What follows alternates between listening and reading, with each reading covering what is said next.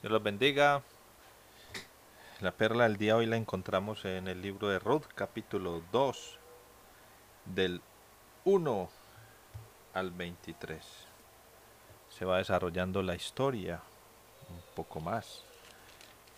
Lástima que el libro de Ruth tenga tan pocos capítulos, porque es una historia muy hermosa. Eh, nuevamente, como les digo ayer, tiene esos detalles ahí, todos comprimidos llenos de riqueza. Y les tengo una noticia. Eh, el libro tiene también una perla. Y la perla del libro de Ruth la vimos hoy. Está en el versículo 11. Miren lo hermoso.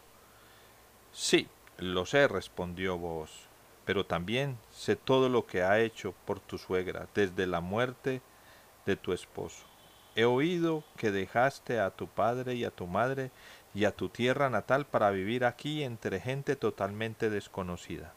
Ahí viene la perla.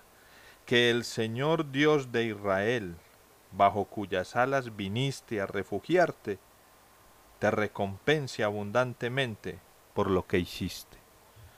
¿De dónde está sacando vos estas palabras? ¿Por qué le está diciendo que Dios le bendiga? Porque él está diciendo que vino a refugiarse bajo las alas del Señor.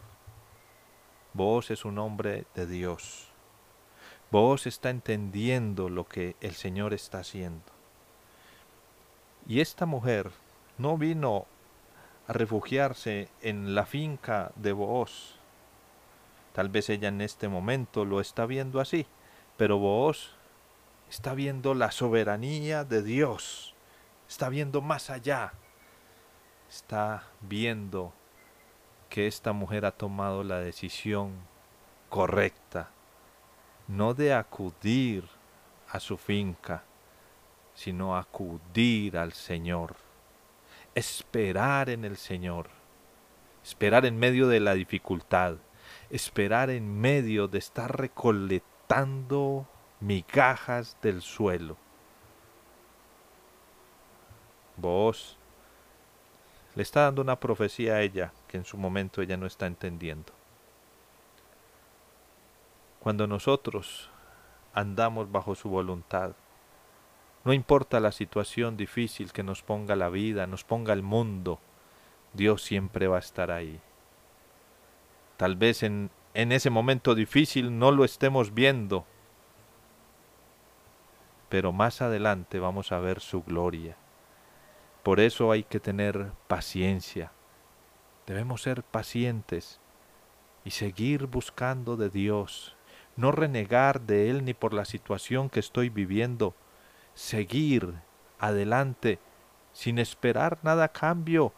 Ruth sabía que venían momentos aún más difíciles, una vida de limosnera, una vida de cuidar a esta anciana Noemí pero vos le está diciendo, te has venido a refugiar al lugar correcto, a las alas del Señor. Refugiémonos bajo esas alas. Tal vez hoy no estemos pasando una situación difícil, tal vez sí, pero si vamos a pasarlas en el futuro, no olvidemos las palabras de vos a Ruth. El Señor les bendiga.